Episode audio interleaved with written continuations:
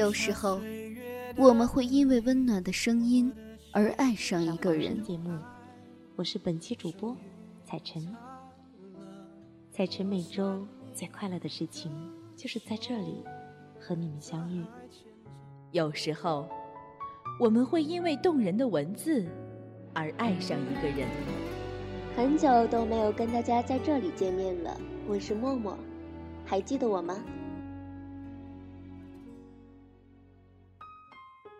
聆听青春的声音，分享岁月的故事。智墨花城网络电台，时光沉淀，因你而在。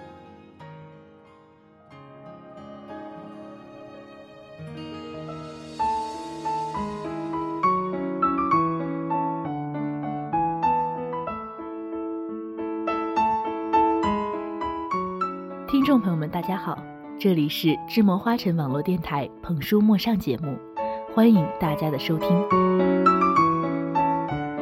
如果您喜欢智墨艺术，喜欢智墨花城电台，可以加入我们的官方 QQ 群幺八五二三五五九五。如果您对我们的电台感兴趣，也可以加入我们的电台考核群三零四二五四六六八。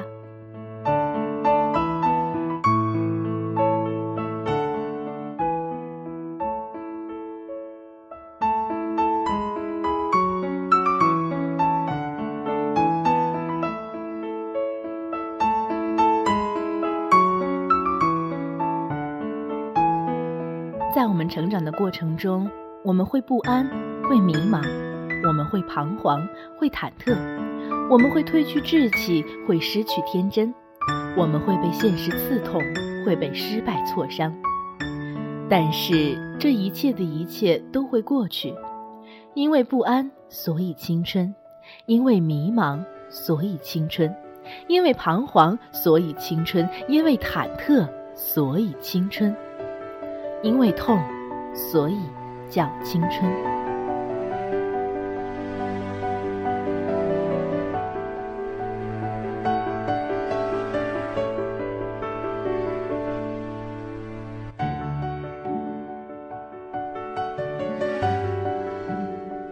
马上就要过年了，幺幺首先呢，在节目中祝大家新年快乐。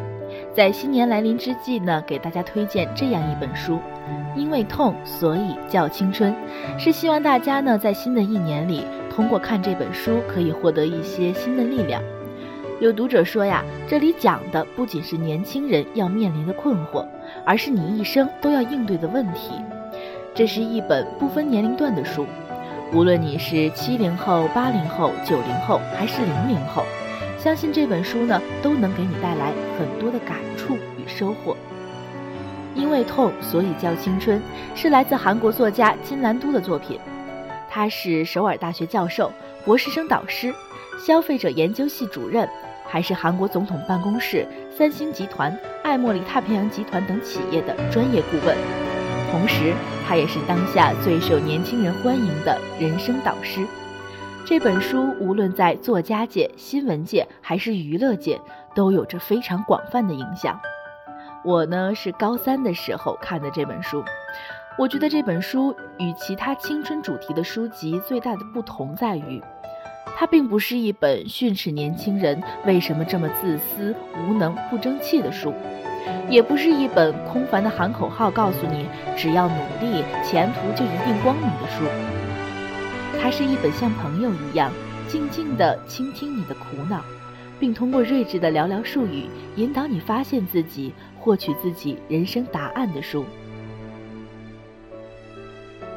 这本书就像一个心灵上的导师，在你遇到困惑时为你排忧解难。如果说韩寒的青春提出了这一代年轻人的希望在哪里这个问题，那么蓝都老师的“因为痛，所以叫青春”则刚巧给出了这个问题的答案。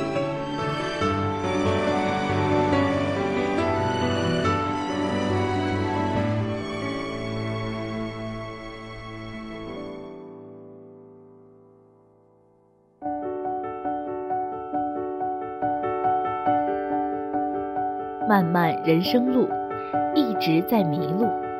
在一个讲究拼爹的时代，要拼什么才能拼出未来呢？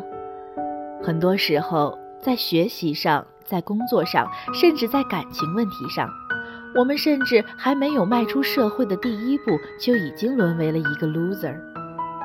而在书中，兰都老师却如实的把为人父母的成年人们所不曾来得及去了解这一代年轻人的困苦和不安展现了出来。帮助我们诊视这些无法向他人倾诉的痛苦，并且告诉我们如何才能从这种苦中找到为未来打拼的能量。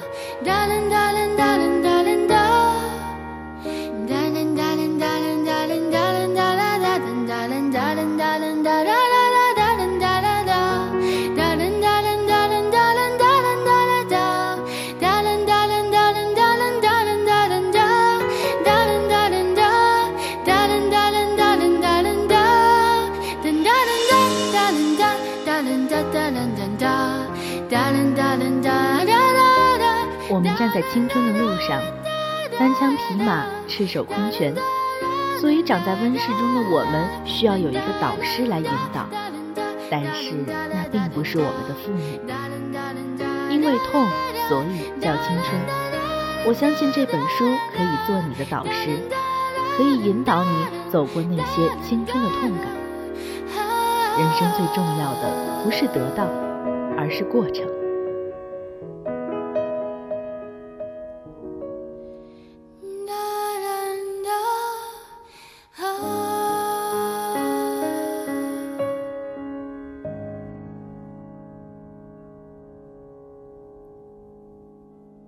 这本书的副标题是“写给独自站在人生路口的你”。没错，当我们有了独立思考的能力，长成一个成年人时，我们就要独自一人的去面对生活。但是，当我们遇到难以抉择的事情或是困难时，更多的时候，我们并不知道要如何做。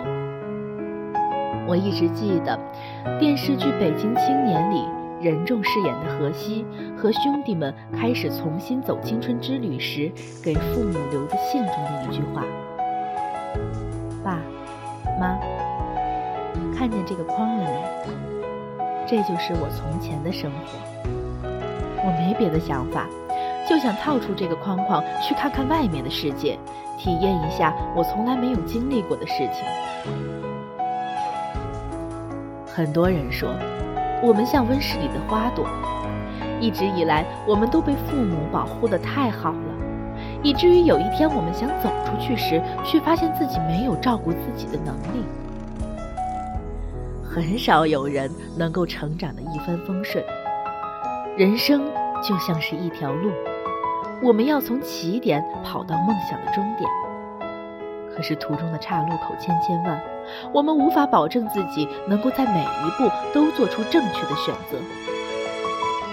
年轻的时候，父辈教育我们的时候，总是说：“我是为了让你们少走点弯路。”可是没有弯路的人生，还有什么青春可言呢？如果一直以来我们都听父母的话，少走弯路，成长成他们所希望我们长成的样子。然后日复一日地重复着同样的日子，却在真正的困难面前傻了眼。这些成长中的痛，没有人会替我们承受。我们会以这种或那种方式，或者付出的代价来度过我们的青春。每一个玩世不恭的人都会因为生活的洗礼而成长。正是因为这些弯路。才让我们去思考人生真正的意义，不断的从错误中寻找我们的正确，慢慢靠近理想中自己的样子。我觉得这样才是我们的青春。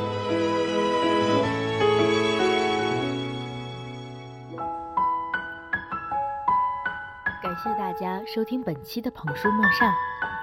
如果您喜欢芝墨艺术，喜欢芝墨花城电台，可以加入我们的官方 QQ 群：幺八五二三五五九五，同我们一起进行交流。如果您对我们的电台感兴趣，也可以加入我们的电台考核群：三零四二五四六六八。